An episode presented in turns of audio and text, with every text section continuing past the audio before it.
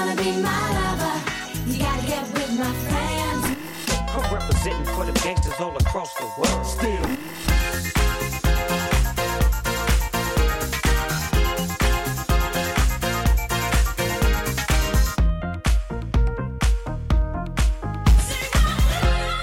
Bonjour, bonsoir, c'est Manu et je suis très heureux de vous présenter ce nouvel épisode de Radio Cassette. Dans chaque épisode de Radio Cassette, on rembobine nos cassettes et on vous raconte l'histoire inédite des disques qui ont marqué les années 90. Dans cet épisode, on va vous parler des Toulousains de Zebda. Zebda, c'est 10 ans d'âge minimum, 7 musiciens et 3 albums. Après des années de galère, le groupe finit par sortir de l'anonymat en 98 avec un album, Essence Ordinaire, qui incarne parfaitement la Nouvelle-France black, blanc, beurre. Sur fond de rocksteady, de funk, de reggae, de shahabi, la musique de Zebda fait apparaître une autre variété, populaire et métissée. Avec des titres comme euh, Voilà la Radim, Y a pas d'arrangement, euh, Je crois que ça va pas être possible et bien évidemment Tomber la chemise, ces fils d'immigrés algériens vont finir par être diffusés dans tous les campings et supermarchés de France, tout en essayant de conserver leur colère, celle du militantisme. Essence ordinaire, on en parle tout de suite maintenant avec le Radio Cassette Crew, Fanny, Hello Grégoire Coucou la compagnie. et Olivia. Hello, hello Et aujourd'hui, on a la joie, on a l'honneur et, et, euh, même la surprise de recevoir euh, Dame du podcast euh, Écoute ça et Super Cover Battle. Salut tout le monde Salut, bienvenue. Salut Comment ça va? Bah ça va, Dre- très bonne surprise d'être là, ça s'est fait un peu la dernière minute. Complètement, c'est ça qui est bon. Ouais, alors faut, faut qu'on faut qu'on explique parce que euh, t'es- tu viens pour le Paris Podcast Festival, tu m'envoies un texto ce matin et euh, je te dis bah écoute, euh, ça, ça tombe bien, dans une demi-heure on enregistre avec toute l'équipe, est-ce que tu veux te joindre à nous? C'est ça. Et donc, voilà, Ça, fait- ça boum. fait une demi-heure que je sais qu'on va parler de Zebda et du coup je suis un peu l'auditeur témoin. Je vais un peu découvrir l'émission en direct. Bah écoute, c'est charmé que tu sois là, merci. Alors on va faire un petit tour de table, de quoi on va parler euh, aujourd'hui Olivia? Eh bien, je vais vous parler de Jacques Chirac et des magasins Tati. Ok, Grégoire? Euh, ben moi je vais vous parler du point commun entre Zebda, Ayam et le groupe Noir Désir. Oula. Ok, Oula. ok. Voilà.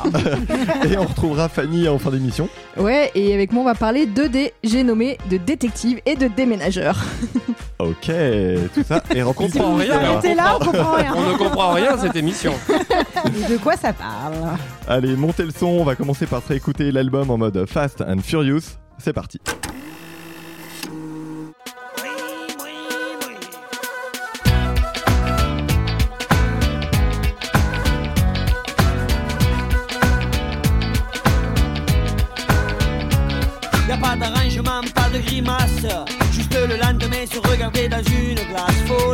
A fait ça pour faire la fête.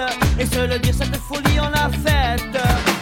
tous les enfants de ma cité, même d'ailleurs, et tout ce que la colère a fait de meilleur, des faces de stalagmites et de jolies filles, des têtes d'acné, un homme, la famille. Je suis celui qu'on a puni deux fois ici et puis là-bas. Ici et puis là-bas, puni deux fois. Je suis celui qu'on a puni deux fois ici et puis là-bas. Ici et puis là-bas, puni deux fois.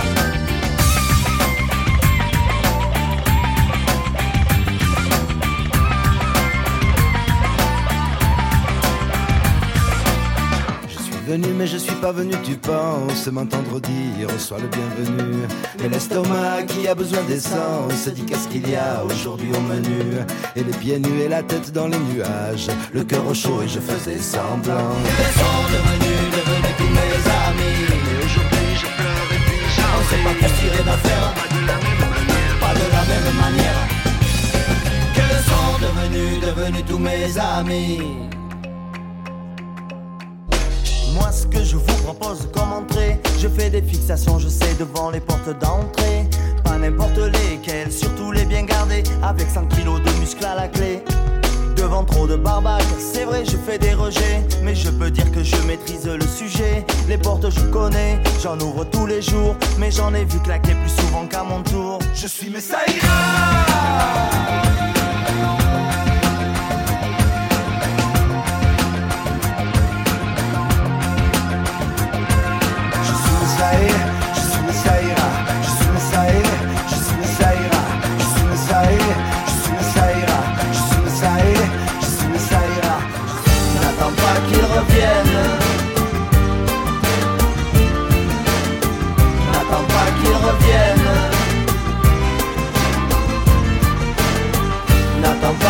tiennent.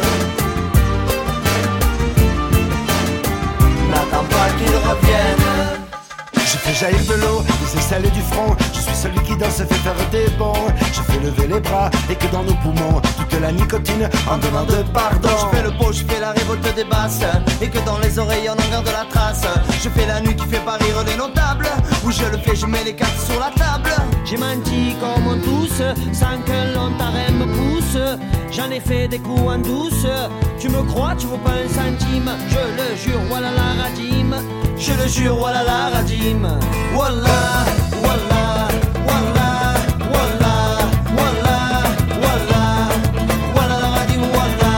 Nous a pas fait la tchè, tout ça la tchatché Nous a fait le matché, nous a dit la yachi. Nous a pas fait la tchè, tout ça la tchatché Nous a fait le matché, nous a dit la yachi. Je suis né dans la rue en fin disons que la tomate a effacé le gazon et le champagne c'était du Fanta. Les jours de fête à table il n'y avait que ça. Une rue qui n'était pas les beaux-arts où Mohamed Ali a mis au Mozart où la friture est à l'ami Schubert. Ce que t'es mort est au petit Robert. Avant qu'on me disait dégage et qu'on ne me parle plus au présent. Avant qu'on déchire mes pages et qu'on me dise passer au suivant. Avant.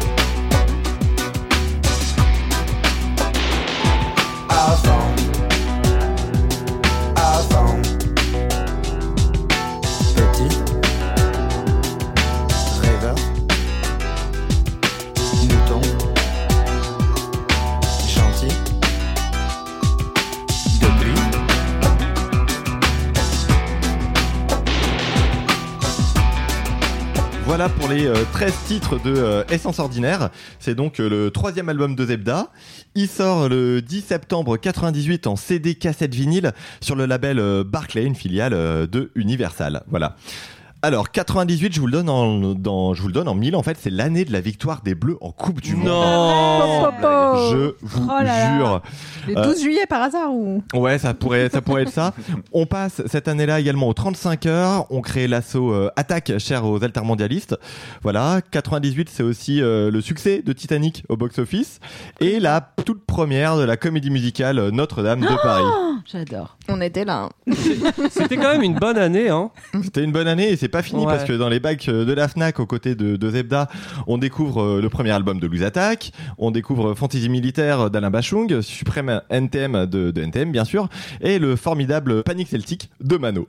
Ouais. Du lourd. Alors maintenant, on va faire euh, un petit tour. On- quel, quel, quel souvenir ça vous évoque, Zebda? On va commencer par toi, Adam. Eh ben, comme tout le monde, je pense que c'est euh, tomber la chemise qui revient en premier, même si c'est pas forcément le truc le plus représentatif de leur, de leur carrière. Du coup, en tête, moi, j'ai, euh, bah, tu vois, 98, donc j'avais 12 ans, donc je me souviens des clips le matin avant d'aller au collège, euh, notamment, bah, tu vois, le, le, le, bah, le clip avec euh, Eric Ramsey, moi, je me souviens de ouais, ouais. Et puis, euh, ouais, les, les grands succès, mais en fait, pas plus que ça, euh, juste un, un groupe comme ça qui a eu beaucoup d'importance pendant un temps très court, et, et c'est tout.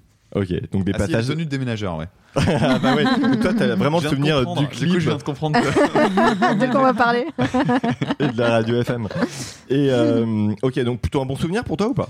Bah plutôt ouais, mais pas. euh, Enfin tu vois moi à cette époque-là j'écoutais, je commençais déjà à vraiment m'orienter vers le rock et le métal etc. Ouais. Et donc c'était un, ça faisait partie des trucs qui passaient à la radio mais que je trouvais écoutables et que et finalement qui étaient très feel good et tout ça. Mais euh, ouais voilà c'est le genre de truc que t'es content d'entendre le matin en te levant mais sans plus. Mais là à la réécoute j'ai trouvé ça super agréable en fait.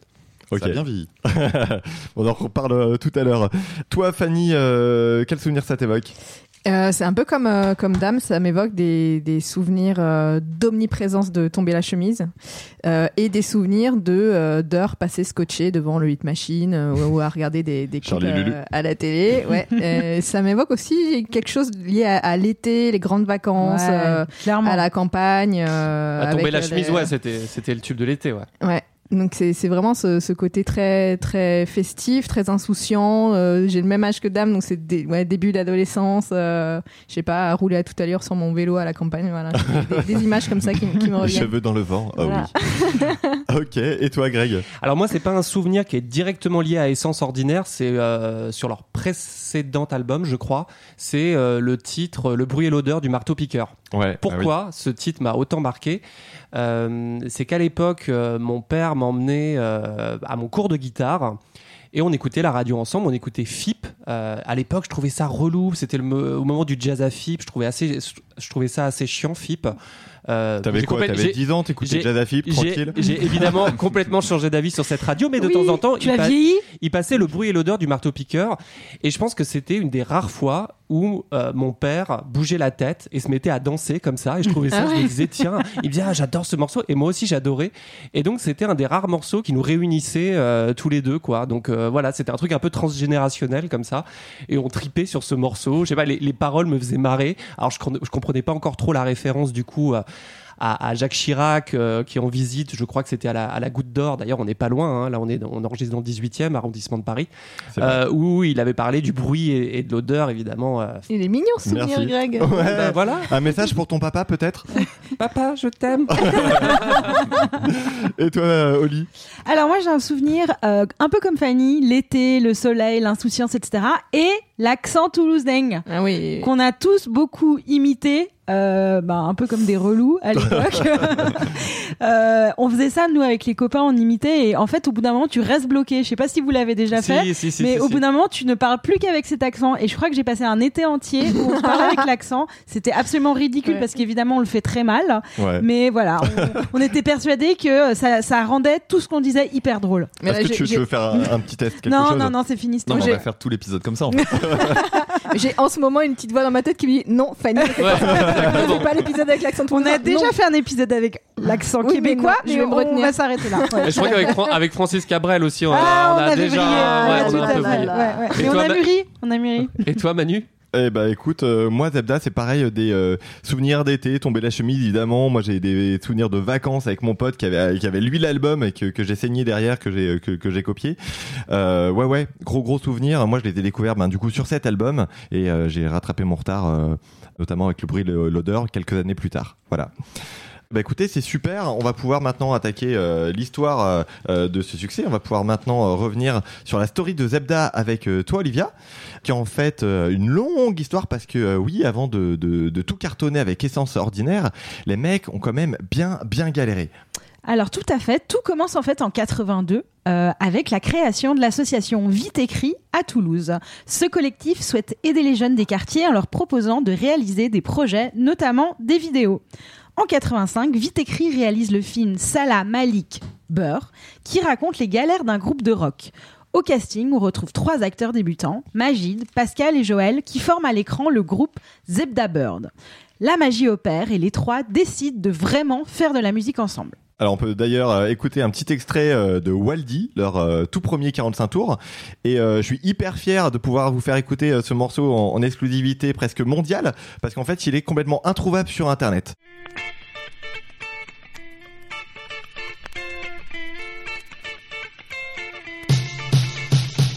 ولدي ما يحبش ياكل قال لي انا راك رول ولدي ما يحبش يصلي قال لي أنا بودي هولي ما يعرف مسين مشين. ويضرب السكس مشين. ولدي لبس غير جن. ويزيد الصوت تاني. قال لي با برانشي تي اسبي تي لارغي قال لي با أوكي laisse-moi m'éclater.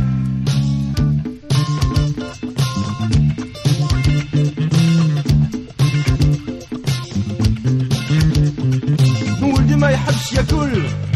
قال لي أنا راك رول ولدي كمي غير الحشيش قال لي باسكو ني جامي ريش ولدي يسكر في الريكار قال لي باسكو جي لو كافا وانا ما نفهمش حياته قال لي خليني سيتو قال لي تي با برانشي تي اسبي تي لارغي قال لي تي با اوكي laisse-moi m'éclater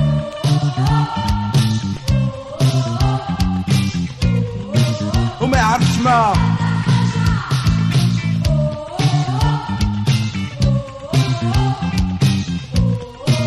وما يعرفش ما C'est un peu les clashs de Toulouse, non Ouais, ouais, ouais, si, si, si Un peu veux, les cures de- des premières heures aussi. Petit bruit de craquement de vinyle et tout, impeccable, nickel. Ouais, bravo. Mais juste sur le coup, moi je comprenais pas la langue qu'il parlait en fait. Euh, au début, c'était pas super clair et tout. Et C'est bon, du franglais toulousain. C'est ça, c'est du franglais toulousain avec des morceaux d'arabe, mais en fait, comme il parle pas bien anglais, que tout à l'heure je lisais, il parle pas forcément un arabe, c'est pas un arabe du, du, du- tu vois, du Maghreb ou autre, c'est de l'arabe francisé quasiment, et tu- tu- ouais, c'est c'est un, c'est un peu entre les deux, c'est très particulier. Ouais, puis euh, l'enregistrement est quand même bien bien dégueu, donc euh, faut tendre l'oreille quoi. Euh, donc, on, on l'a dit, dans le film, il s'appelle Zebda Bird. Il décide donc de garder le nom simplement de Zebda, qui veut dire beurre en arabe, donc beurre, euh, le condiment. Euh, Jeu de mots. et ils appellent leurs potes Mustapha, Hakim et Vincent pour se joindre à ce joyeux bordel. On est alors en 89, après deux ans d'existence et de tournée un peu partout dans les bars avec 50 personnes, comme devant 3000 personnes à Saint-Etienne en première partie de la Mano Negra, Zebda remporte le titre de découverte des découvertes du printemps de Bourges. C'est la rampe de lancement. Il gagne l'enregistrement de 10, 10 titres et une tournée d'une vingtaine de dates. Les Toulousains commencent enfin à intéresser les labels et plus particulièrement Nord-Sud, une division de Barclay. Alors, La Reine des Rumeurs, leur euh, premier album, sort donc en 92, soit dix ans après les débuts de Vite écrit. C'est un disque qui est chaleureux, qui est engagé, qui, euh, à leur image, en fait, qui, qui contient notamment un titre.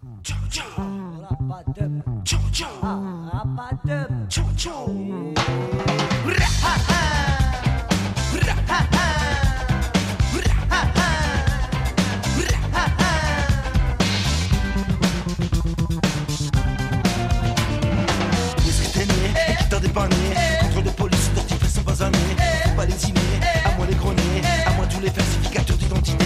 Il n'y a plus personne, ne sait vraiment la zone Qui va les civer, les colorer de l'hexagone?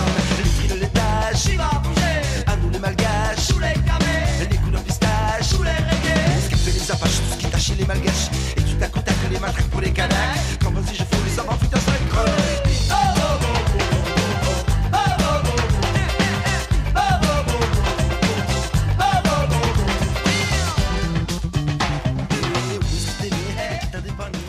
vient d'écouter Arad Dub, qui est le premier single de La Reine des Rumeurs, je le répète, qui est sorti en 92. À cette époque, s'ensuit donc un nouveau marathon de concerts. Ils font les Fnac, les Virgin Megastore, la tournée promo vire au cauchemar. Ils sont pas payés, ils doivent se déplacer avec leur propre camionnette. Grosse galère. Et gna gna gna gna gna gna, bah ça va quoi. Malgré tout, après plus de 100 dates en France, en Suisse, en Italie, bah évidemment, ils sont rincés. Malgré la débauche d'énergie, les salles restent désespérément vides. C'est un fiasco. La reine des rumeurs atteint à peine les 8000 exemplaires vendus. Barclay leur fait comprendre que ça va être compliqué pour un nouvel album. Ça les va ventes, pas être possible. bah, c'est-à-dire que les ventes ne couvrent pas les avances de la maison de disques. C'est toujours le même problème. Il faut un tube absolument. Et c'est ce qu'ils vont faire, euh, je parie, avec euh, Le Bruit et l'Odeur, du coup, euh, leur deuxième album qui sort en 95. Alors, pas tout à fait, mais on va d'abord s'écouter un petit extrait d'ailleurs du bruit et l'odeur. et l'odeur, le bruit et l'odeur, le bruit du marteau piqueur. Le bruit et l'odeur, le bruit et l'odeur, le bruit du marteau piqueur.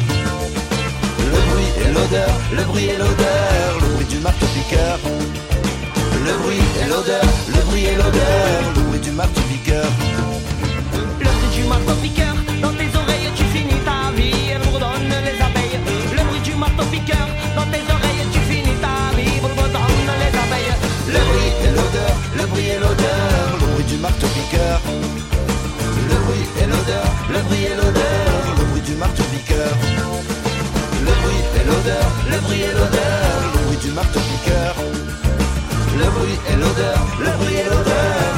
du marteau piqueur. Comment voulez-vous que le travailleur français qui travaille avec sa femme et qui ensemble gagne environ 15 000 francs et qui voit sur le pal- palier à côté de son HLM entasser une famille avec un père de famille, trois ou quatre épouses et une vingtaine de gosses et qui gagne 50 000 francs de prestations sociales sans naturellement travailler. Si vous ajoutez à cela le bruit et l'odeur, eh bien, le travailleur français sur le palier devient fou. Et ce n'est pas être raciste que de dire cela. Nous n'avons plus les moyens d'honorer le regroupement familial. Et il faut enfin ouvrir le grand débat qui s'impose dans notre pays, qui est un vrai débat moral, pour savoir si il est naturel que les étrangers puissent bénéficier, au même titre que les Français, d'une solidarité nationale à laquelle ils ne participent pas puisqu'ils ne paient pas d'impôts.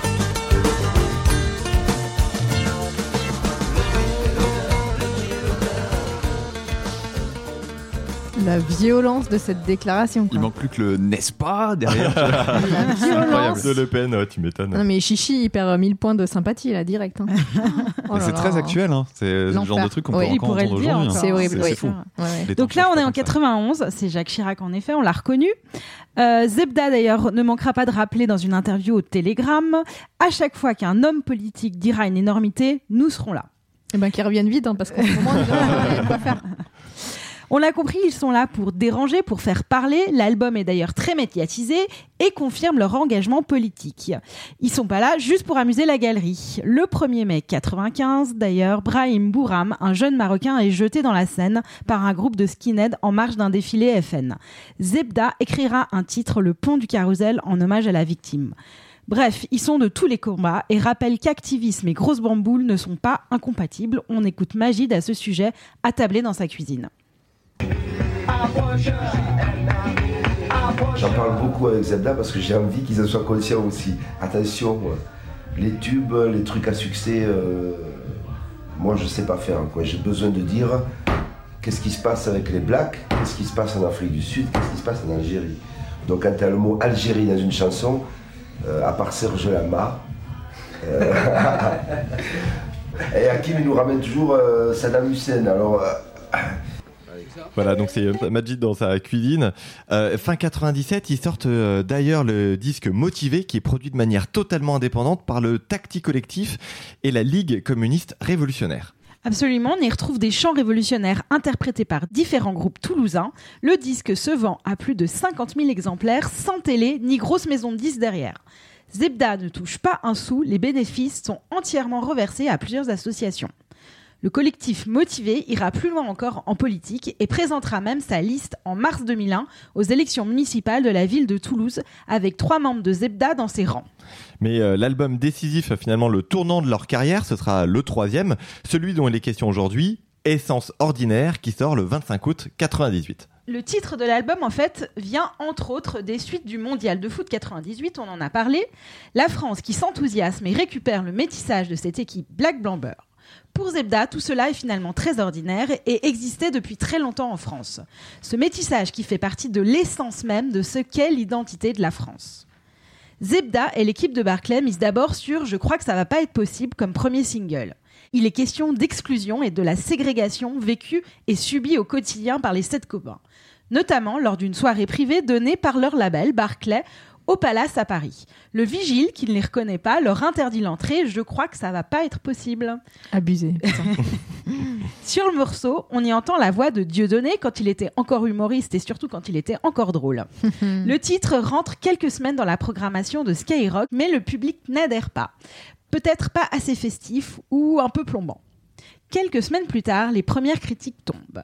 Fanny va nous lire un petit extrait du Télérama du 9 septembre 98. Rieurs et crieurs, les Toulousains de Zebda s'en reviennent pour une nouvelle farandole discographique.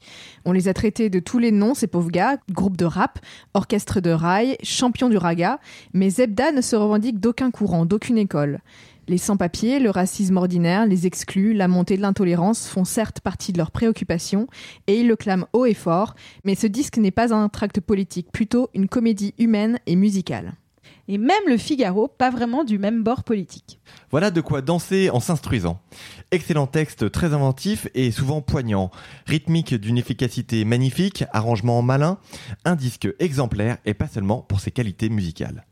On va se faire maintenant une petite pause, on se retrouve juste après une page de pub.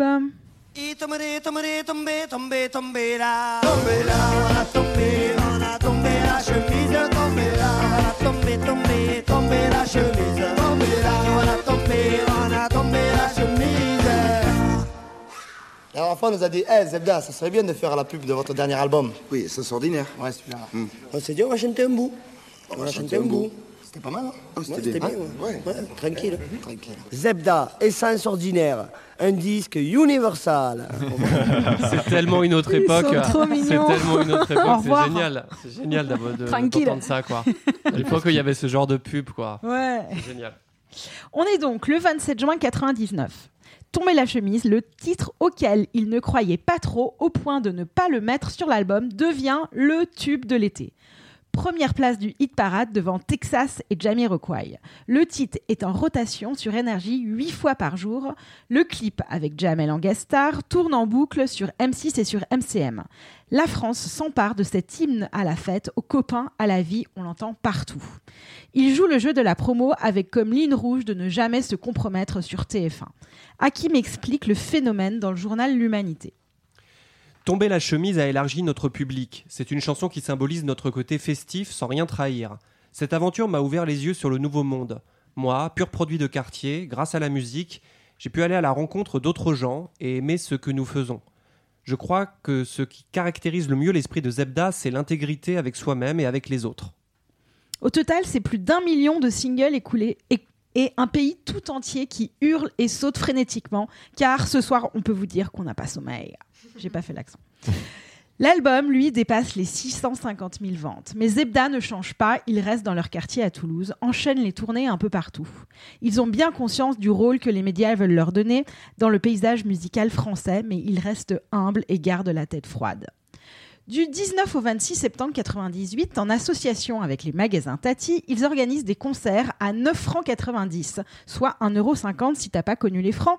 En même temps, si t'as pas connu les francs, est-ce que tu es sûr de vouloir écouter ce podcast? La tournée se termine même par un Olympia géant. En 2000, Zebda est toujours en haut de l'affiche. Les sept copains remportent deux victoires de la musique, celle du meilleur groupe de l'année et de la meilleure chanson pour Tomber la chemise. Mais ce succès ultra rapide n'est pas un cadeau pour tous les membres du groupe. Autant Mousse et Hakim le vivent de manière assez heureuse et joyeuse, autant Majid Cherfi le vit plus douloureusement. Il s'en explique dans un documentaire Moi, Majid Cherfi, portrait intimiste d'un chanteur devenu écrivain. Avec Tomber la chemise, on accède au consensus, à l'unanimité, et nous étions naturellement pas là-dedans. Et donc, je retrouvais les 800 personnes euh, fidèles à un idéal politique aussi. Parce que ce public, c'est la fête, mais vous nous promettez qu'on est bien, euh, on a bien l'étoile rouge. Oui. Euh, même si c'était aussi de la posture, parce que on n'était pas si rouge que ça, mais on l'était un peu. Et puis, il y a les 5000 autres personnes. Et ils font pas partie de ta famille. Et ils sont là. Alors moi, je lisais ça. Et donc, je suis, je suis rentré dans une espèce de dépression un peu sourde. Et il y avait euh, 40 zéniths à, plein à, couvrir. Et du coup, je pense qu'on s'en est jamais remis après, sur les trois albums qu'on suivit. On s'en est pas remis euh, dans euh, l'angoisse de pas être populaire ou l'angoisse de pas être sensible. Grosso modo, voilà, pour eux, ce sera le, le début de la fin, quoi. Un peu comme Nirvana, quoi. Ouais, voilà. Tout pareil. voilà. On le comprend, Zebda a du mal à accorder ses engagements avec son succès. Parler de misère avec un compte bancaire soudain bien garni peut effectivement s'avérer délicat. Malgré ces divergences, naîtra en 2002 Utopie d'Ocase, un album moins festif concluant un cycle pour le groupe toulousain qui se sépare l'année suivante avant de se reformer en 2008. Pas facile le succès. Bah ouais, c'est- pas évident. hein. C'est quelque chose qu'on a vu, des trajectoires comme ça, de, groupes qui se veulent hyper authentiques, hyper entiers, qui à un moment sont rattrapés par le succès et qui va diluer complètement un propos, un style, quelque chose. Non, non, mais c'est un, un grand classique hein, dans les groupes, euh, bah, notamment dans, le, dans, dans les milieux qui sont type punk, etc., de réussir à revendiquer très très fort euh, des, des messages qui sont bah, souvent très très à gauche. Et en même temps, c'est vrai, le, truc c'est que c'est à cause du public finalement qui va projeter euh, une attente sur le, sur le groupe et c'est le groupe qui arrive pas à se retrouver en phase avec ça. Mais c'est. C'est un grand que- classique, ouais. Mais ouais, parce qu'en plus, tu as envie de. Enfin, c'est des, c'est des gens qui ont des combats à porter. Donc, du coup, l'idée, c'est que leur, leur combat parle au plus de monde possible. Mais en fait, en faisant ça, en fait, on s'aborde. C'est très compliqué. Et c'est ouais, moi, c'est un truc que je trouve assez, assez fascinant, en fait, euh, généralement en musique, euh, de voir ça. Ouais.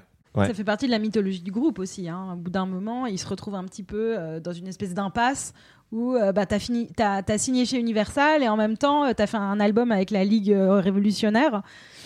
C'est comment euh, justifier le truc, hein? C'est compliqué. Bah ouais, ouais, tu m'étonnes. Mais voilà, euh, on a parlé de Rage Against the Machine, euh, Mm. pareil, groupe hyper à gauche, euh, qui signe avec une major. euh, Enfin voilà, c'est un, c'est- Et- ça, ça arrive souvent. Et ce qui est marrant, c'est qu'à l'époque des Sens Ordinaires, donc euh, l'année d'avant, t'as le Tacti Collectif euh, qui, a, qui a complètement autoproduit son truc euh, avec, avec la bande démotivée. Et puis de l'autre côté, les mecs sont signés sur, euh, sur Universal, quoi. C'est vraiment le grand écart, quoi.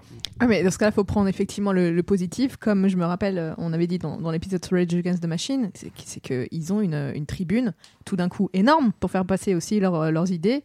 Et enfin voilà, il faut juste voir le bon côté des choses et, profiter du fait que le message se, se diffuse autant que possible. Même si je pense qu'il y a une, une grande partie des gens qui passent à côté des paroles, mais ceux qui vont les écouter et les comprendre, bah, c'est c'est tout bénef quoi. Ouais. Alors on va revenir un petit peu euh, en arrière maintenant euh, sur euh, sur la naissance, le making of de ce disque avec toi, Greg. On va évidemment dans le Sud-Ouest pour parler de l'enregistrement de cette essence ordinaire. Et c'est à Toulouse que l'album commence à prendre forme. Oui, on est en 1997. euh, Zebda loue à l'époque un petit local dans la périphérie toulousaine. Le groupe a, la pression, on en a parlé, hein, car leur maison de disques euh, voudrait les voir dépasser le simple succès d'estime et enfin composer du tube. Le collectif se met donc euh, au boulot avec pour matière première les textes de Majid Cherfi. Majid, c'est lui qui écrit toutes les paroles de l'album. C'est quelqu'un qui a une plume géniale. Il a eu d'ailleurs une carrière euh, littéraire avec un certain euh, succès d'estime. Il y a l'un de ses livres qui a été sélectionné euh, pour le, pour le Goncourt. Et il parle d'ailleurs de son rôle de parolier dans une interview. On l'écoute tout de suite. Je me suis retrouvé dans un groupe et très vite j'ai compris que euh, il fallait que j'écrive des textes qui impliquent tout le monde. Et donc, euh, je suis arrivé avec des jeux et, euh, et je sentais que je m'isolais en fait euh, des, autres en utilisant trop le jeu et que si on voulait, voilà, faire creuser des fondations un peu solides pour tout le monde, j'ai basculé dans le on. Et puis finalement, les thématiques sociales se partageaient mieux que mes petits chagrins d'amour que je pouvais éventuellement évoquer. Alors c'est marrant parce que tu vois, moi en arrivant tout à l'heure, euh, très rapidement le taxi, puis tout à l'heure sur le canapé, je regardais des trucs sur Magic Cherfi et je me disais, mais il faut vraiment que je m'intéresse à ce mec-là. Euh, tout à l'heure, tu parlais de la, question du- d'une espèce de combat intérieur avec euh, la question des, des- de son l'aspect politique de la musique, avec le côté enjoué qui va être très tout public. Et en fait, en lisant un petit peu sur lui, je me suis rendu compte que c'est un mec qui bah, qui a vraiment un truc sur l'identité. Alors leur musique est extrêmement métissée, il y a, tout, il y a, des influences orientales, il y a des influences musettes, il y a des influences qui sont euh, du ska, etc. Donc c'est vraiment très très varié. Et en fait lui-même, euh, quand on, quand on s'intéresse un peu à ce qu'il dit, on voit qu'il est euh, partagé entre ses influences familiales, on va dire, donc tout son héritage algérien, et puis derrière bah, son côté français, et voire même franchouillard, il se revendique gascon, il se revendique toulousain, d'ailleurs le- le- l'accent il est très prononcé. Et dernièrement j'entendais sur France Inter, donc c'est les deux autres membres, alors j'ai oublié les deux noms. Euh, Mousse, Hakim, Mousse et Hakim. Voilà. Pascal, euh, Vincent, enfin il y a- ils sont. Il y a Joël, je crois que c'est Mousse et- Ils Ils sont sept. sept, ouais. Voilà, mais Ouais. je crois que c'est Moussa Hakim, donc qui ont fait un album de reprise euh, là récemment, euh, c'est de Nougaro. Ouais. Et en fait, euh, ben, je les entendais en radio, les mecs, ils ont un accent hyper prononcé. Je pense même qu'ils l'exagèrent pour revendiquer un petit peu ce côté euh, euh, territoire. Et en fait, en, en creusant un petit peu le truc, euh, Magid Cherfi, en fait, en, en cherchant, alors moi, ça m'a évoqué tout de suite un truc. Je me suis dit, un mec qui se sent finalement plus euh, trop français pour être algérien, euh, trop euh, trop d'origine algérienne pour être français. Et puis, et- et en fait, je me suis dit, ça, ça ressemble au parcours des ce qu'on appelle les transclasses. Donc en sociologie, c'est les personnes qui sont en- entre deux en- entre deux courants, on va dire leurs origines familiales. Alors ça peut être sociologique ou justement ethnique, etc. Mhm. Et, euh, et en fait, c'est quand on se sent plus ni dans l'un ni dans l'autre. Et, et ça a l'air d'être super intéressant. Et tant et c'est bien que tu tapes juste Magid Cherfi transclasse et tu tombes sur des interviews dans Philosophie Magazine avec euh, Chantal Jacquet, qui est une des, euh, une des autrices en fait les plus, euh, bah, les plus représentées et les plus, Plus le réputées, plus sur le sujet, ouais. ce sujet-là, ouais. Donc ça, ça a l'air d'être. Ouais, il a écrit ouais, la, part du Gaulois et ma part du Sarrasin. Je crois que c'est ça les, Ah, bah, les types ouais, de- de- c'est de- pas très étonnant. Et c'est quelqu'un hein. d'hy- d'hyper pertinent, d'hyper intelligent sur cette question-là. Et, et voilà, c'est quelqu'un, faut aller écouter ce qu'il raconte. Il est euh, voilà, hyper intelligent. Et, et la plume de Zebda, euh, C'est ce que j'allais dire. le succès de Zebda, c'est quand même, le lire, quand même très, beaucoup, très beaucoup Bien lui. C'est quand même sûr. beaucoup lui. Ouais. Bah, vous donnez hyper envie de s'y intéresser, en tout cas, merci. Et donc, euh, bah, c'est à partir des, euh, des textes de Majid Cherfi que les démos vont commencer à, à prendre forme. Oui, c'est ça. En fait, le, le groupe commence par faire tourner une boîte à rythme un peu sommaire, tandis que les deux frères, Mousse et Hakim, s'emparent des textes de Majid, changent un mot par-ci par-là, euh, tentent des mélodies qui vont peu à peu construire l'architecture du morceau. Euh, la question du choix de la tonalité fait souvent débat au sein du groupe, hein, car les trois chanteurs n'évoluent pas du tout dans le même registre et font donc trouver un compromis entre ces euh, trois voix. Alors, autre possibilité pour la naissance de- des morceaux, euh, Majid Cherfi a déjà une idée de mélodie en tête. Dans ce cas, euh, comme l'explique le guitariste Pascal Cabero dans son livre Tomber la chemise, on commence par faire voix, guitare, basse, batterie, celle de Vincent Sauvage. Rien Tiens, à voir avec tiens, ma tiens, famille. Alors, Grégoire Sauvage, tu t'es découvert un- une non même pas, même pas. Donc voilà, guitare, basse, euh, batterie définissait une première ébauche du morceau. On ajoutait ensuite des samples pour euh, ornementer euh, l'ensemble, euh, mais en veillant à ne pas trop en faire. hein. Le groupe a bien conscience qu'il faut éviter de commettre la même erreur que sur leurs précédents albums, c'est-à-dire surcharger euh, de musique, là où il faut surtout mettre en valeur le sens des textes. Mollo sur le jongli jongo. mollo, mollo, les gars, mollo. Et donc, pendant cette période, Ampli et Magneto tournent 24 heures sur 24. Le groupe travaille alors d'arrache-pied sur une trentaine de chansons. Ils en retiennent finalement 15 hein, qui vont piocher dans la funk, le hip-hop, le rock festif façon Mano Negra, en passant par la musique traditionnelle maghrébine. Un sacré métissage, mais parfaitement cohérent, comme sur Walala Radim, où, où l'accordéon, l'un des instruments fétiches du groupe, joue les premiers rôles.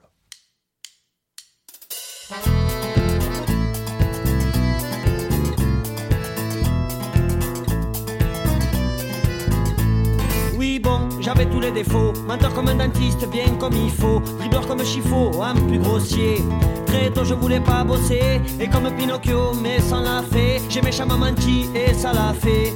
J'ai menti comme on tous, sans que l'on me pousse. J'en ai fait des coups en douce. Tu me crois, tu vaux pas un centime. Je le jure, voilà la radim. Je le jure, voilà la radim. Wallah,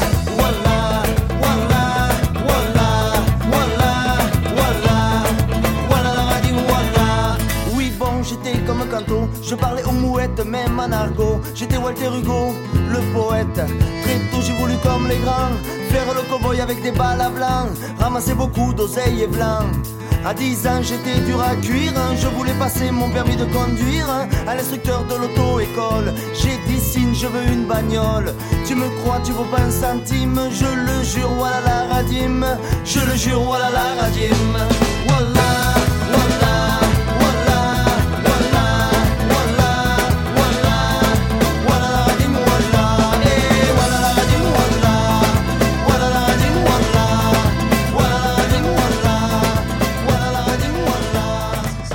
J'adore, ce- ce- pareil, j'adore ce morceau. ouais. Et, et je me souviens quand, quand j'étais petit, je voulais apprendre les paroles par cœur, mais j'y suis jamais arrivé. Bah moi je l'ai noté, j'avais mon carnet. C'est vrai que ouais, tu l'as noté Je faisais la même que Doc Gineco, Ayam et la totale. je les ai notés, voilà, donc j'en ai euh, deux trois. Parce que moi, j'ai jamais dépassé. euh, oui, bon, j'avais tous les défauts de mieux que moi, je fois, je, je m'arrêtais peut-être au tarin qui pousse, euh, mais voilà, à chaque fois, j'avais peut-être les cinq premières phrases et puis après, je savais C'est hyper bien écrit. Hein. Ah, mais moi, génial. ce que ça m'évoque, c'est que quand même aujourd'hui, alors pas notre génération, mais celle en dessous, voilà, c'est quand même une espèce de, euh, de virgule de, qui, Ouais. qui est casée Mhm. dans toutes les phrases. c'est comme wesh, c'est voilà, voilà. Mm. Et bah voilà, c'était le début. sachant, que, sachant que le Walala Radim, en plus, c'est une version francisée. Tout à l'heure, je, te- tout à l'heure, je disais que euh, il était entre deux cultures, et en fait, euh, ils sont apparemment pas arabophones eux-mêmes, et donc c'est une, c'est, c'est de l'arabe des rues en fait. Oui. Et le Walala Radim, il est écrit euh, O-U-A, euh, etc. Ouais, à la ouais, française, ouais, quoi. à la française, ouais. Donc euh, le euh, c'est c'est bingo à ce moment-là. La maison de disques, elle va finalement valider les démos. Reste maintenant à les. Oui, et, et pour réaliser l'album, euh, Universal fait appel à un producteur et ingénieur du son américain que l'on connaît bien ici à Radio Cassette. Il s'appelle Nick Sansano. Alors pourquoi on le connaît bien? Parce qu'on l'a déjà croisé dans nos épisodes sur 66.667 Club de Noir Désir. Décidément, je m'y ferai jamais à ce nom d'album. et également sur l'école du micro d'argent d'Ayam, un disque dont il a finalement été éjecté au dernier moment. Faut aller écouter notre épisode pour comprendre pourquoi. Avant cela, il avait produit les deux précédents albums du groupe mais aussi le cultissime Goût de Sonic Youth, Yes. sans compter son travail avec des pointures du hip-hop américain, Public Enemy ou encore Ice Cube, du lourd, du très lourd. Zebda voit donc débarquer ce sorcier du son new-yorkais, alors il s'attend à être pris un petit peu de haut. Il découvre finalement un gars accessible, à l'écoute et surtout avec un bon coup de fourchette, ce qui ne gâte rien. Le courant passe bien et la pré-production débute dans le Gers en décembre 1997 dans un gîte loué pour trois semaines. Mais tu m'étonnes qu'ils mangent bien là-bas. Ah oui, c'est c'est clair, le cassoulet, le cassoulet, le Aïe, aïe, cassoulet. hein. Et le, de et le- et le Castelnaudary. petit, et le petit coup de rouge, ouais, ouais, je crois que ça, ça y allait bien. Ils, passaient- ils ont passé des bons moments. De suite, Nick Sansano demande au groupe de supprimer deux morceaux de la tracklist car le timing est trop serré. Pendant un moment, le groupe pense à Tomber la chemise, jugé comme l'un des morceaux les plus faibles. La bonne, Ah, t'imagines la bonne blague quand on sait le tube que c'est devenu. Bon, heureusement, ils ne font pas cette connerie et ce sont euh, finalement, on en a parlé, hein, le pont du carrousel et quand on a Chi qui passe à la trappe. L'enregistrement en studio débute euh, véritablement en 1998 au studio du Manoir dans les Landes, là encore loué pour trois semaines. Faut aller super vite pour coucher les instrumentaux. On convient que les voix seront enregistrées plus tard à New York.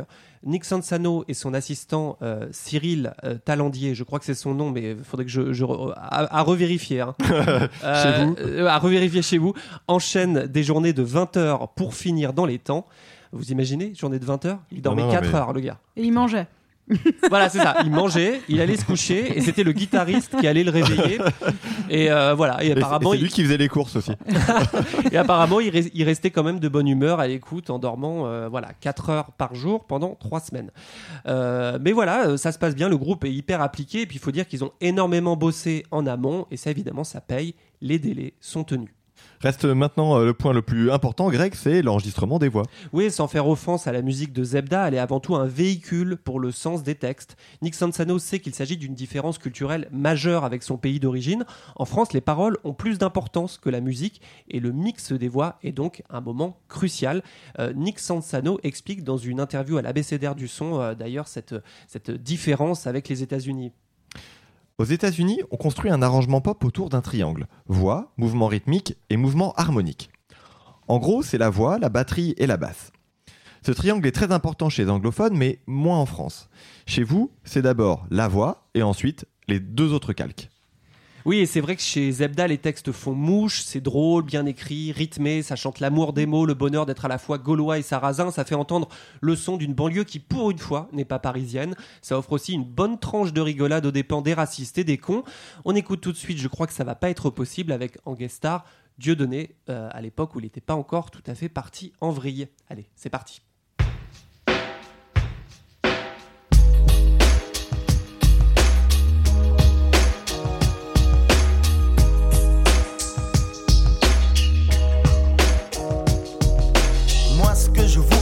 Comme entrée. Je fais des fixations, je sais, devant les portes d'entrée. Pas n'importe lesquelles, surtout les bien gardées. Avec 100 kilos de muscles à la clé. Devant trop de barbaques, c'est vrai je fais des rejets. Mais je peux dire que je maîtrise le sujet. Les portes je connais, j'en ouvre tous les jours. Mais j'en ai vu claquer plus souvent qu'à mon tour Tiens, je vous fais un topo sur l'accueil à l'entrée des boîtes Veuillez entrer, monsieur, votre présence nous flatte. non, je plaisante car ça s'est pas passé ainsi. Devant les boîtes, moi j'y suis toujours à la merci d'un imbécile à qui je sers de cible et qui me dit Ah oui, mais là, je crois que ça va pas être possible. Je crois que ça va pas être possible, Non. pas être C'est comme ça. possible. Eh oui. Je crois que ça va pas être possible, Non. pas être Non. possible. Exact.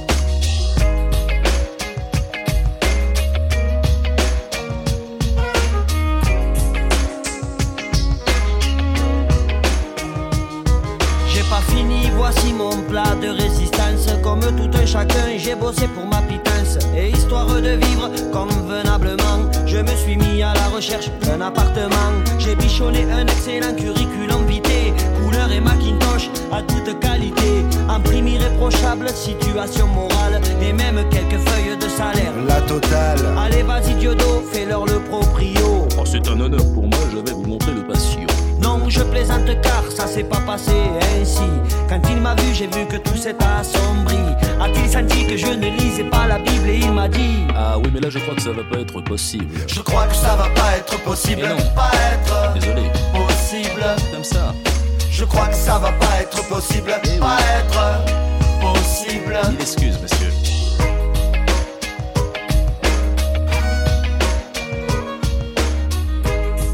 Ah voilà, très bon morceau aussi. Et le, clip est, très drôle. Tu parlais euh, de la double identité euh, d'un groupe euh, voilà qui naviguait entre son identité gasconne, maghrébine.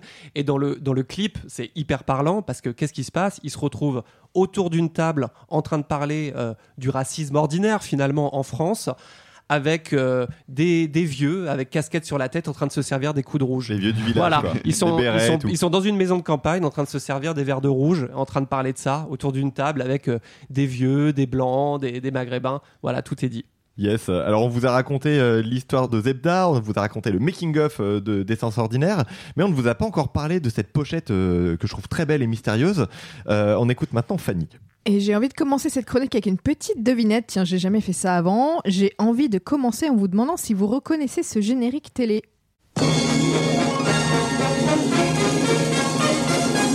Le Géopardy. Non? La croisière s'amuse Ouais, que- j'allais dire, ouais. Des idées C'est les Ça me dit rien du tout. Star Trek.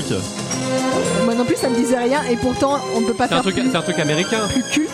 La, la petite Ouais. maison dans la prairie. C'est américain.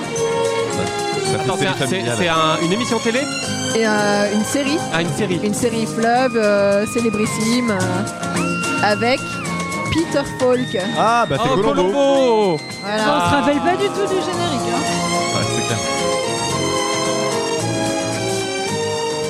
Et maintenant, vous vous demandez euh, pourquoi je vous passe ça, je présume. Euh, Et ben, ça m'est venu en cherchant le nom de la personne qui a signé la pochette de Zebda. Oh là là là là, non. Vous Et savez, Peter Falk. vous savez, je vais, je vais toujours fouiller dans les crédits pour découvrir qui a fait quoi. Et là, mystère pour essence ordinaire, il y a écrit pochette, deux points, Colombo. Ah putain, waouh. Eh ben merci. Donc j'ai eu beau pousser l'investigation et tenter quelques recherches euh, supplémentaires, impossible de découvrir qui se cache derrière ce pseudo. Il va falloir vous contenter de ça. C'est Colombo qui a fait la pochette de Essence ordinaire. Et puis c'est tout. Affirmatif, euh, ma chère Watson. Euh, mais est-ce qu'avec euh, ta loupe de détective, Fanny, euh, t'as réussi à voir ce qu'il y avait euh, comme indice sur cette pochette? Oui. Tu bah, as des yeux encore, Fanny. Effectivement, là, il suffit juste d'un peu d'observation. Donc c'est euh, une jolie photo de rue en noir et blanc avec un virage bleuté. On voit une rue dans une ville non identifiée. Il y a des vieilles voitures, une- un combi Volkswagen.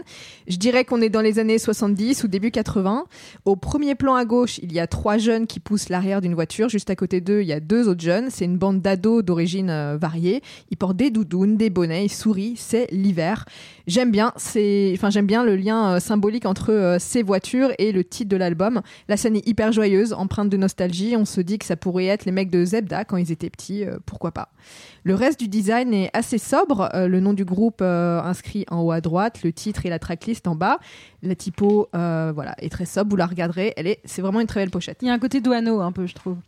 Dans le côté euh, photo d'époque, euh, avec euh, en noir-blanc. tu trouves Photo en noir Ouais. et blanc, ouais. Non, c'est vraiment beau et c'est vrai que du coup, je reste un peu sur ma faim de, de pas Qui est savoir Colombo euh, voilà, qui est Colombo, euh, qui, qui a, qui a fait ce truc-là. Moi, C'est la première pas- fois que tu cales. Bah, je cale pas, mais euh, quand il y a écrit Colombo et que derrière, si je tape euh, Colombo Zebda sur Google, qu'est-ce que tu je trouve en plus Tu vois En tout cas, il y a un truc dans l'image, c'est que moi, j'avais pas vu cette couverture depuis pas loin de 20 ans, et euh, c'est, enfin, c'est, enfin, 20 ans, j'ai bien compté. Ouais, c'est ça. Et, euh, et en fait, je, je m'en souvenais hyper bien. Ah ouais c'est, saisissant de, de voir ça. C'est- presque des fois, tu vois, t'as des œuvres d'art que t'as déjà croisées, tu dis, ouais, c'est tellement bien composé que tu la retiens, et celle-ci. C'est ancré dans la C'est culture. incroyable. euh, ouais. J'ai- revu tout à l'heure, je me disais, mais, mais bien sûr que c'est c'est Mm, cette mm, couverture-là. Non mais elle, est canon cette, cette, cette pochette et à l'intérieur du livret aussi il y a des super photos. Oui, à l'intérieur, on retrouve comme souvent euh, les paroles des chansons sur fond bleu. Et euh, dans les marges, il y a des portraits, photos de chaque musicien en noir et blanc par un certain Jonathan Mannion.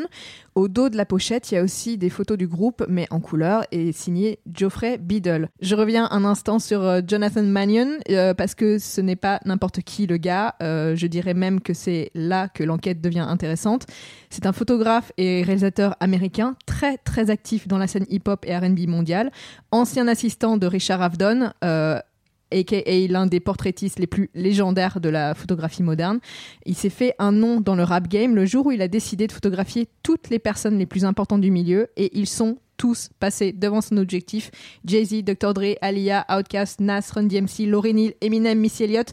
Vous citez Et n'importe quel nom n'importe quel nom il a eu et c'est comme ça que j'ai découvert euh, sur le site de l'ABCDR du son euh, que le mec donc ne s'est pas arrêté aux États-Unis. Quand je venais en France, je demandais toujours à shooter les meilleurs des meilleurs. Je venais de faire une super session avec NTM et tout le crew du 9-3. Je savais qu'il me fallait aussi Akhenaton, Shuriken et les autres membres d'IAM si je voulais vraiment avoir tous les plus grands. Suite à un shooting avec euh, Oxmo Puccino en 1997, j'ai entamé une longue relation avec le label, ce qui a permis de développer ma reconnaissance aux États-Unis tout en continuant à contribuer au marché français. C'était gratifiant pour moi d'être ici, d'avoir une valeur dans un autre pays, d'y photographier la crème de la crème. Et voilà donc comment on se retrouve à voir ce mec-là qui produit des images pour Zebda. Je trouve ça euh, assez Cool. génial qu'il Ouais. ait, Cool. qu'il ait cette humilité de se dire bah écoute je cartonne aux États-Unis mais j'ai quand même hy- hyper envie de m'intéresser à la scène française et que le mec qui fait les photos euh, de ouf de Dr Dre et Run DMC il fasse aussi les photos de Zebda. Franchement, Finalement, il y a c'est- un parallèle c'est avec le, avec le producteur, enfin le réalisateur de l'album, du coup Nick Sansano, qui pareil Ouais. a produit des grosses pointures du hip-hop américain, mais en même temps qui s'intéresse à d'autres cultures euh, Ouais. et qui s'est euh, intéressé à ce qu'on faisait dans notre pays. On ouais. peut être fier, on peut être fier de c'est nous. c'est chouette, c'est Nous, on a- chouette. On n'a rien fait. Hein. C'est chouette. Euh, Mais c'est, c'est peut-être pour ça que ces disques On euh, de la fin des années 90 étaient aussi bons aussi. hein. Enfin, je, je sais pas. au- Est-ce qu'aujourd'hui euh, des producteurs américains produisent euh, des, des, des groupes de rap français? Je suis pas sûr. Je sais pas. Ça, je sais Il pas. faudrait chercher. Ah voilà. Bah, merci pour euh, l'anecdote, Fanny. Alors, est-ce que tu as trouvé des, des trucs à, cool à dire sur, le, sur les clips? Et ouais, franchement, quand j'ai maté le clip de Tomber la chemise, je n'ai pas été déçu. Alors le truc euh, vraiment cool avec ce, clip, euh, déjà c'est l'esthétique assez pop, très amusante. Il y a beaucoup d'humour, un peu comme chez Michel Gondry. Le scénar, c'est que euh, les mecs de Zebda incarnent des déménageurs. Ils portent tous la même combi orange et bleu, on dirait des Playmobil. Ils vont livrer d'énormes caisses en bois à différentes personnes dans une cité HLM, dans des pavillons de banlieue, à différents endroits, entrecoupés de scènes où ils sont au volant de leur camion ou bien ils dansent avec les caisses dans un hangar. Allez voir, c'est hyper rigolo. Je vous conseille. Ouais, et parmi euh, les euh, différents euh, livreurs de tout ce bordel, il y a deux, trois têtes connues. Les gens ouais, à qui ils livrent, il y a des stars montantes de la télé qu'on affectionne tous, enfin, enfin sauf Greg parce qu'il est trop snob. J'ai nommé Jamel Debbouze et Omar et Fred. Euh, et comment ça se fait qu'ils sont là? Eh bien, ils sont là parce que le réalisateur du clip n'est autre qu'un certain Denis Thibault, qui a longtemps travaillé à Canal+. C'est lui qui a réalisé l'émission Le cinéma de Jamel sur Canal+, et qui a mis au point quelques années plus tard l'incontournable service après-vente des émissions avec Mm. Omar et Fred. Gros, gros kiff le SAV. J'aimais trop Tata Suzanne, Rocco et François le français. Du coup, allez, allez, petit plaisir perso en guise de conclusion. Service après-vente, bonjour Eh, vous me reconnaissez? Non. Mais si, c'est moi, quand je m'en vais, je fais ciao ciao. C'est moi, super connard Connard Ah oui, c'est moi. Ciao ciao. Génial. C'est hyper drôle le SAV des émissions. Ah, Ouais, j'ai l'impression qu'il y avait que moi qui était en train de rigoler autour de la table. Pas du tout, coup, je me rends compte, je me suis planté tout à l'heure. Je parlais d'Eric et Randy, mais c'était c'était eux deux. Ouais, c'était Ouais. Bah, la même bande, ils Ouais, étaient c'est pas ça, très loin. Non, non, c'est clair. Il y, a- il y a aussi un autre clip dont on aurait pu parler, Eh oui. euh, celui de Walala Radim. Je sais pas si vous le connaissez. Celui-là, il est complètement Il est aussi. incroyable, il est incroyable. Ah, je me souviens pas. Du coup, il se passe quoi dans ce clip? Ben, tu, tu m'arrêtes si je dis une bêtise, Fanny, mais tu vois euh, en fait euh, une animation. En fait, ils vont mélanger plein de styles d'animation différents. Tu vas avoir de la 2D, de la 3D, euh, des, euh, des Goldorak, des Transformers. euh, tu vas avoir des, des petits toons façon euh, Looney Tunes. T'as Ouais. T'as tous Il y a ces sept, éléments euh, sont. il y, a- il y a sept styles euh, d'animation différents puisqu'ils sont sept musiciens. Donc effectivement, Ouais, il y a euh, euh, de l'esthétique euh, jeu vidéo, l'esthétique manga, l'esthétique euh, dessin animé euh, euh, très enfantin. Enfin, graphiquement, c'est super riche. C'est un et tu connais toi le, le... Bien sûr, ça a été réalisé par euh, H5. H5, c'est un énorme studio. À l'époque, ils étaient tout petits. En fait, ils avaient déjà fait euh, toutes les pochettes de la French Touch, euh, telles d'Étienne de Crécy, de, de Super Discount. Euh, ils avaient déjà fait un clip également. Et là, c'était leur deuxième. En fait, c'est génial qu'ils aient pu miser sur Zebda. Ils ont eu, pas carte blanche, mais ils ont vraiment pu s'éclater avec ce clip-là. Et derrière, en fait, H5, euh, ils ont fait bah, plein de pochettes, une carrière internationale. Ils ont eu des prix partout avec Logorama. Et voilà, c'est quand même, c'est quand même assez foufou d'avoir ce mariage à nouveau euh, entre euh, entre ces super tueurs euh, de l'animation et puis Zebda quoi. C'est vrai que c'est- Ouais. Ouais, vas-y, non, non, mais vas-y. effectivement, ce clip est assez incroyable et ils ont travaillé pas qu'avec des animateurs, mais aussi avec carrément des développeurs de jeux vidéo pour créer euh, une- leur sorte de propre euh, FIFA avec euh, le- Ouais. la, la gueule du, du mec Ouais, de Zelda qui joue au foot. C'est incroyable. C'est incroyable. Et c'est là où tu, où tu te dis, tu vois, quand, quand t'écoutais Zebda, il y avait l'image quand même de ce groupe un peu artisanal. Et en fait, pas trop, Tu vois, hein. et en Ouais. fait, tu te rends compte que c'est super bien produit, que t'as Ouais. des mecs de ouf derrière, que visuellement c'est super bien pensé. Et voilà, quoi. Je peux comprendre du coup la contradiction que devait ressentir Zebda quand tu vois les moyens finalement qui ont été vrai. mis sur cet album. En fait, ça devait pas être. euh, C'est l'avantage quand même d'être chez Universal. hein. Voilà, c'est ça, peux- Ils ont quand même. Là, c'est le euh, mec senti- de droite qui ils ont, senti, ils ont senti venir le coup quand même et ils ont mis les moyens. Ouais, ça Mais se sent. e- effectivement, là, enfin, ce que j'ai lu, c'est que pour ce clip de Walala Radim, il y a donc eu un, un appel à projet que H5 a remporté et euh, ils ont eu un budget de 700 000 francs Oh. pour faire ce clip, ce qui est énorme. App- apparemment, à l'époque, les budgets pour les clips c'était 300 000 francs. Euh, donc oui, on leur a déroulé un, tapis rouge euh, de, folie. Et, même moi, en découvrant ce clip, je me dis, c'est hallucinant les moyens qui étaient mis à l'époque. euh, pour euh, des, des objets promotionnels et je comprends mieux les heures et les heures que je passais scotché devant la télé Bah ouais. Les- les C'était clips, bien, mais les clips mieux avant. étaient C'était mieux incroyables. avant. mais arrête avec ça Aujourd'hui, on se retrouve avec des drones euh, et des vocodeurs, quoi. Voilà. ouais, ouais. Avant, il y avait. euh, Il est super cet épisode de vieux con. Moi, je suis un vieux con. ouais. Mais tu parlais de Gondry, ça aurait été super bien d'avoir un clip de Gondry parce que Gondry, il a ce côté artisanal, ça aurait été Mm. super cohérent. C'est vrai. été ça. On aurait va. Mais je crois qu'il était un peu occupé à l'époque euh, entre Björk, clair. Chemical Brothers. Il y a un peu de taf, ouais. Ouais, il avait un peu de boulot à l'époque, je crois. Michel, si tu nous écoutes. Mich. Alors c'est le moment maintenant de faire euh, le bilan de Essence Ordinaire. Euh, alors je vais vous demander euh, votre avis. C'était comment comment de réécouter cet album, Dame? Alors moi je l'ai réécouté vraiment en diagonale et en fait ça m'a beaucoup surpris. Je me suis dit qu'il fallait vraiment que je l'écoute parce que c'est enfin Parce que déjà t'as pas eu beaucoup de, non, temps. non, non, non, mais je vraiment, j'ai quand même pris le temps d'en écouter quelques-unes, et puis il y a eu les extraits, etc. Et en fait, je- moi, ce qui me frappe, c'est à quel point c'est riche, en fait. C'est-à-dire que les, les, plus an- les morceaux plus anciens étaient, certes, avaient l'air d'être plus chargés, d'après ce que tu disais tout à l'heure. Mais, enfin, voilà, moi, j'ai l'impression que des morceaux comme ça, ça fait encore, encore le mode vieux con, mais euh, on, en- on en fait plus des comme ça. non, non, mais c'est impressionnant le nombre d'instruments, les influences diverses, etc. Ça, ça a vraiment de la gueule, quoi. C'est euh, la scène. euh, Alors, il y avait la scène rock alterno début des années 90, et on est vraiment dans cet héritage-là, et Mm. ouais, ça donne envie d'y retourner, quoi. Et ça a super bien vieilli, surtout. Pardon, ça c'était mon téléphone. Mais ça, ça a vraiment très très bien vieilli. Moi, c'est ce qui me, c'est ce qui m'interpelle le plus. Yes. Toi Fanny, t'en as pensé quoi? Euh, alors j'ai été hyper surprise la première fois que je l'ai réécouté là pour préparer l'émission parce que je me suis rendu compte que je, connaissais alors pas par cœur mais je je- j'identifiais euh, quasiment tous les morceaux. Et là c'était une grosse interrogation parce que de mémoire on n'avait pas cet album euh, à la maison. Et donc je me suis dit bah enfin c'est pas possible. On avait comment ça se fait que je connais aussi bien? Et ça m'était complètement sorti de l'esprit. Donc ça a été une sorte de de flashback euh, qui m'a ramené en 98 euh, enfin c'était ouais euh, une machine à remonter dans le temps incroyable. Et finalement donc j'ai pris du plaisir à réécouter ça. C'est absolument pas ce que ce que ce que j'aime et ce que j'ai envie d'écouter aujourd'hui mais là pour le côté Madeleine de Proust j'ai vachement adhéré après euh, voilà c'est pas mes goûts c'est trop dansant c'est trop c'est trop joyeux c'est trop jongli janglo C'est pas assez dark. T'étais déjà un peu gothique en fait à l'époque, non non, à 12 ans, euh, pas. Mais, euh, mais ouais, gros kiff. Effectivement, c'est très bien écrit. Euh, je, suis hyper sensible au message social qu'il y a aujourd'hui et je pense que ça, ça manque maintenant dans le paysage français euh, des gens euh, C'était mieux avant. au- aussi populaires Ah et aussi engagés. Euh, on a besoin de ça en fait. On a besoin d'artistes euh, engagés et qui dénoncent et particulièrement avec euh, la, la- la politique euh, infâme qu'on se tape en ce moment. Voilà. Soprano, on a besoin de toi. La parenthèse. voilà.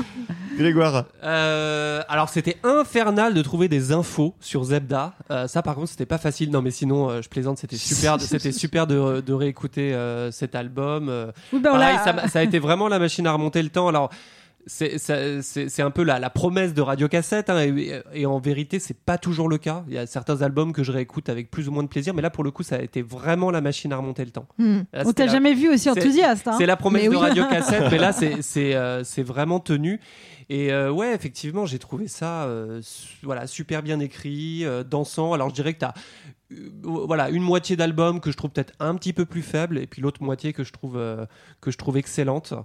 Mais Euh, moi là j'ai halluciné de te voir te trémousser à ce point sur Walla la Radim.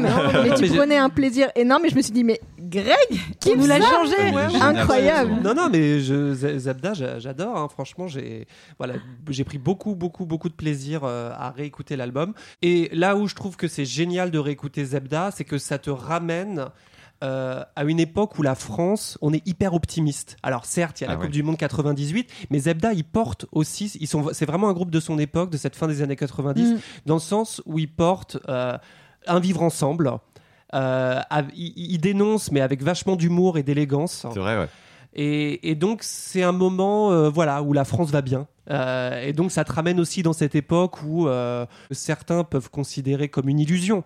La, la- la France Black Blamber, c'était c'était c'était une illusion. hein. Ouais, On en ça. parlait tout à l'heure, Damien. Ouais, ça a été hyper critiqué en fait toute cette période-là. hein. C'est-à-dire qu'aujourd'hui, enfin après, euh, tu, tu vois, le, la France Black Blamber, c'était un, c'était un, c'était un concept de, de blanc et de parisien et de un truc très euh, finalement. euh, non mais regardez, tout se passe bien chez nous, ça roule. Ouais, on se donne bonne conscience. Voilà, c'est ça. Ouais. Alors qu'en fait, ça a permis d'éclipser aussi des questions sociales. Il y avait eu euh, les, il y avait eu des émeutes en 95. Donc euh, la Coupe du Monde a un peu donné l'impression d'endormir tout ça. Et effectivement, il y a des groupes après qui sont arrivés et qui, euh, bah, clairement crachent en fait sur cette, sur cette vision-là de la société en disant mais le Black Blamber, ça n'a jamais existé, c'est un mythe de blanc. Et euh, mais c'est Mmh. marrant de voir que ouais, ça, donne de la lumière et de ça. Mais Il y a aussi un petit phénomène de réécriture aussi de l'histoire. Oui, parce voilà, que bien sûr. fin des années 90, euh, alors certes, il y a eu euh, cette année 98 un petit peu euh, incroyable pour En la France, France, du moins, ouais. mais à ce moment-là, on ne se disait pas que c'était non plus, on vivait nos meilleures années. On parlait de crise, on parlait. Bien sûr. euh, Bah, on a toujours été en crise. Oui, hein. on a toujours été en crise. Les années 80, c'est la crise. Les années Le 90, français est c'était la crise. Ouais. Ensuite, voilà, il y a eu 2008. Enfin, voilà. Mais Mais, c'est- en tout cas, Zebda, c'est un peu, voilà, pour moi, c'est la, parenth- la parenthèse enchantée. Et donc, ça nous ramène dans cette époque quand même assez optimiste. Et voilà, critique. on était hyper fiers d'être français. Moi, je me souviens, on allait à l'étranger à cette époque.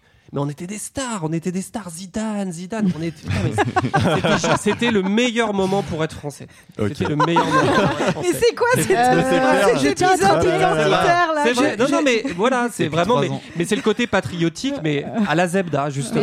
On est qu'on d'être a- français, mais on on a est fiers- regagné une Coupe du Monde on est entre fiers temps. d'être algérien, on est fiers de venir de, de, de différentes régions, de venir de province. Voilà, il y avait ce côté grand métissage. euh, et ouais, ça fait, ça fait du bien, même si c'était probablement une illusion. Et trois ans après, on refuse d'appeler les frites euh, French fries parce qu'il y a French dedans. Bah, là aussi, on était fiers aussi d'être français à cette époque, quand on a refusé d'aller en Irak. c'est vrai, plus même. Donc, Olivia, c'était comment cette, euh, cette réécoute? Euh, bah écoute, en fait, euh, une assez bonne surprise parce que en fait, on parlait de réécriture. Ben, je pense que mon esprit avait un peu réécrit Zebda, qui était un groupe de, comme dirait Fanny, jongli jonglo, euh, pour punk à chien dans la rue, etc. Et je m'étais dit ah non, moi j'aime plus ça, c'est pas trop ma cam et tout. Et en fait, j'avais oublié les textes. Vous savez que je suis une femme de lettres. Euh, J'avais oublié que c'était super bien écrit, que ça fonctionne hyper bien, euh, que c'est festif et joyeux et euh, Mhm. même si on n'a pas un chien aux yeux verrons, bah ça marche. Euh, et euh, le cliché. Et des, et des cendriers faits avec euh, des canettes. et qu'on se lave pas tous les jours. Pardon à nos amis, euh, À nos amis qui vivent en, en Bisous. combi Qu'on embrasse, qu'on embrasse très fort. Euh, non, voilà, donc très bonne surprise. J'étais assez heureuse de les réécouter. En effet, euh, je suis un peu triste qu'ils aient un peu disparu. Euh, J'aurais bien voulu qu'en effet que leur voix continue de porter, qu'ils continuent de nous éclairer de temps en temps sur certains points, comme Fanny l'a dit en ce moment, euh, il y en aurait un peu besoin. Euh, voilà, je, donc si vous nous écoutez, j'aimerais bien que vous reveniez un de ces quatre, euh, ce serait sympa. Voilà. Bah écoute, le message est, beau, transmis. C'est beau. Et toi. Manu Le Et message toi est transmis. T'as kiffé Alors, moi j'ai beaucoup kiffé. Bon, comme vous, hein, c'est- j'ai- moi j'ai vraiment euh, euh, constaté la qualité de l'album en termes de prod, en termes de texte. Je savais qu'ils étaient bons, mais là de les réécouter euh, 20, 25 ans plus tard, franchement, j'ai pris une grosse claque. Et puis en fait, euh, c'est dès la première seconde du premier morceau là, pouf, tout de suite il y a tout qui revient quoi. Et, euh, et ça, ça c'est très très fort. Et euh, voilà, j'ai toujours pas écouté euh, ce qu'ils ont fait après cet album là, parce que pour moi c'est resté un moment, une parenthèse un peu enchantée. Et euh, ça m'a donné envie en fait d'aller vraiment creuser dans la discographie euh, au-delà de 98. Alors voilà, c'est tout pour aujourd'hui. On avait envie de partager avec vous euh, notre avis sur cet album avec euh, le Cassette Crew, avec euh, Fanny, Yes. Grégoire, Merci à vous. Olivia Merci. Euh, et toi, euh, Dame. Bah, merci. On Et attends, moi je voulais juste profiter qu'on ait Dame euh, au micro pour le remercier justement de s'être emparé de ce terme de, de jongli J'allais. J'a- J'allais te remercier moi de mon côté. On est en train de faire une, une entreprise de diffusion de ce terme. Dans le, podcast musical ça. indépendant, voilà, c'est ça, ça a pris euh, largement au-delà de mes espérances et, et voilà, Je crois que chacune de leurs le terme va rentrer dans le T'as dictionnaire. lancé un mouvement, on va dire. Ouais, et- Ouais. Et, on reçoit tous les deux régulièrement des, des messages sur d'auditeurs sur sur Twitter euh, qui nous disent mais c'est pas possible ce truc. euh, Je l'entends voilà. partout. Voilà. Donc euh, bah, euh, bisous à tous les auditeurs qui, qui s'emparent de, de ce terme et, euh, et merci. Et surtout aux jonglis jonglo eux-mêmes qu'on Bien aime. sûr, bien sûr. vive le diabolo. Allez, on se retrouve euh, le mois prochain pour un nouvel épisode. En attendant, on vous recommande euh, chaudement le podcast euh, Écoute ça, podcast euh, qu'on adore. Et euh, pour, pour le présenter, hein, pour ceux qui connaisseraient pas encore euh, l'émission, c'est vraiment le, le Jean-François Ziguel de la musique qui est capable Oh. vraiment de vous décortiquer un morceau comme personne de la culture populaire, de Camille à, à- au Daft Punk en passant par euh, Stupéflip dernièrement. C'était un Exactement. gros épisode là-dessus. ouais. triple épisode. Ouais, euh, double, deux doubles épisodes en fait. Donc Ouais. euh, quasiment Wow. 4 heures sur Stupéflip. Non mais vous, tu fais un boulot de malade quoi. Je te, c'est pas parce Ouais. que t'es donne là, mais bravo, incroyable. Bravo, ouais, franchement, euh, hyper, euh, hyper intéressant à chaque fois. C'est clair. Et puis tu peux nous parler un petit peu de Super Cover Battle? Ah oui, alors Super Cover Battle, c'est un, c'est un format qu'on a lancé pendant le confinement avec mon copain Maxime qui fait un super podcast sur les reprises, donc podcast musical également qui s'appelle Recoversion. Et euh, bah, au moment du confinement, on s'est proposé de faire un classement des reprises sur le modèle de Super Ciné Battle. Et donc bah, on se retrouve tous les mois pour faire un, un classement. Et là, on en est à pas loin de 200. bah, on, a, on a dépassé les 200 titres classés. Et Wow. c'est l'occasion de c'est parler. Alors, ça fait des grosses émissions euh, en, en classe 10 titres, donc on parle en tout de 20 chansons par épisode. Ça prend à peu près euh, entre 2h30 et 3h, mais euh, c'est, c'est- on, on documente beaucoup et euh, après on essaie de classer, sachant que bon, le classement c'est un prétexte quoi. C'est, se marrer Mais ça et- marche. et, Ça- de, et de vulgariser quoi. Ça marche à fond. Dès que t'en as, commencé à mettre le pied dedans, t'es, euh, t'es, t'es pris. Euh, allez écouter, donc écoute ça et Super Cover Battle. Euh, nous, retrouvez-nous sur Instagram, Twitter et Facebook et partagez Radio Cassette si vous avez aimé cette émission. Vous pouvez aussi carrément nous laisser un message sur notre répondeur. Ça se passe au 01 89 16 75 31. Euh, ne soyez pas timide, on a envie de, de vous entendre. Voilà, on va écouter vos derniers messages dans un instant. Allez, on se quitte maintenant avec Y'a pas d'arrangement. Gros bisous et cœur avec les doigts. Bisous Salut. À Bye. bientôt Salut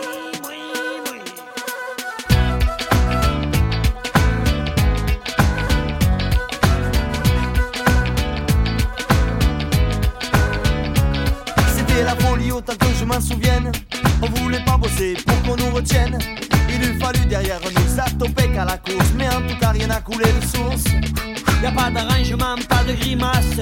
Juste le lendemain se regarder dans une glace. Faut le dire, on a fait ça pour faire la fête. Et se le dire, cette folie, on l'a faite. L'évidence n'était pas chez la voisine. Vous voulez chanter, eh ben casque maintenant? Il fallait qu'on s'y risque car c'est l'usine qui ouvre ses bras en criant. C'est donnant, donnant, Y a pas d'arrangement, pas de grimace. Y a pas d'arrangement, se regarder dans une glace. Y a pas d'arrangement, on a fait ça pour faire la fête. Y a pas d'arrangement, cette folie on l'a faite. Y a pas d'arrangement, y a pas d'arrangement, y a pas d'arrangement, y en a pas, y en a pas, y en a pas, non, non. Y a pas d'arrangement, y a pas d'arrangement, y a pas d'arrangement, y en a pas, y en a pas, y en a pas, non, non, non.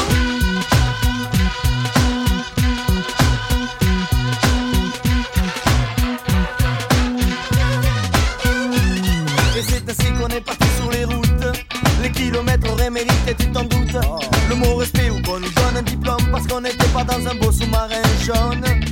Croyez-le, y a pas eu de miracle. On n'a pas fait demi-tour au premier obstacle. On n'a pas fait demi-tour et pour cette place, Sous le déluge. on a roulé sans essuie-glace. On a caché ce qu'on avait de plus précieux.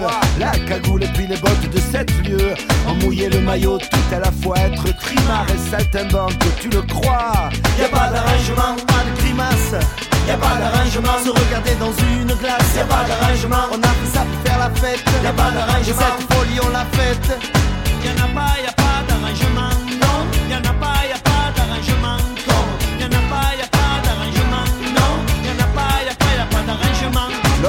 j'ai même dit à Mousse, il faut leur dire plus de couscous. Moi, en tout cas, je peux plus rien avaler. Les cassoulets, les taboulets, tous les poulets, poulets. Je me souviens, on était tellement pliés, on a envié Deux secondes. le monde ouvrier. Allez, roulez si t'as rien dans le ventre. On vient, on met le feu et puis on rentre. La vie de bohème peut se résumer ainsi. Je me promène avec madame pharmacie. Camol, Doliprane et Sagidal Sont les trois mamelles des tueurs de balles Y a pas d'arrangement, pas de grimace Y a pas d'arrangement, se regarder dans une glace Y a pas d'arrangement, on a fait ça pour faire la fête Y a pas d'arrangement, cette folie on l'a faite Y'a pas d'arrangement, y'a pas d'arrangement, y'a pas d'arrangement, y'en a pas, a pas, y'en a pas, non, non. Y'a pas d'arrangement, y'a pas d'arrangement, y'a pas d'arrangement, y'en a pas, y'en a pas, a pas, non, non, non.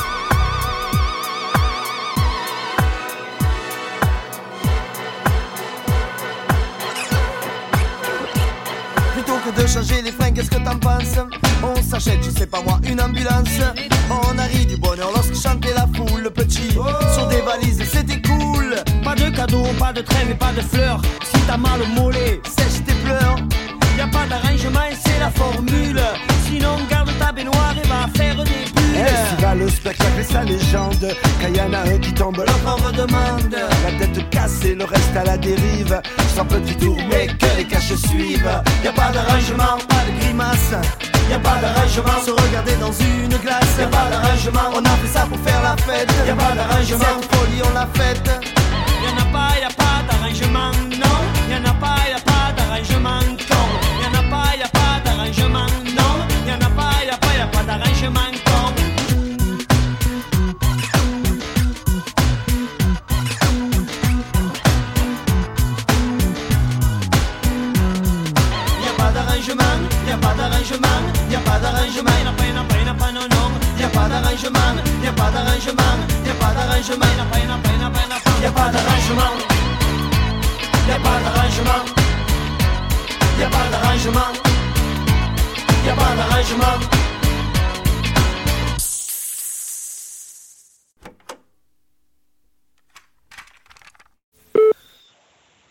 Radio Cassette, Euh, franchement, merci pour votre euh, podcast qui est divin.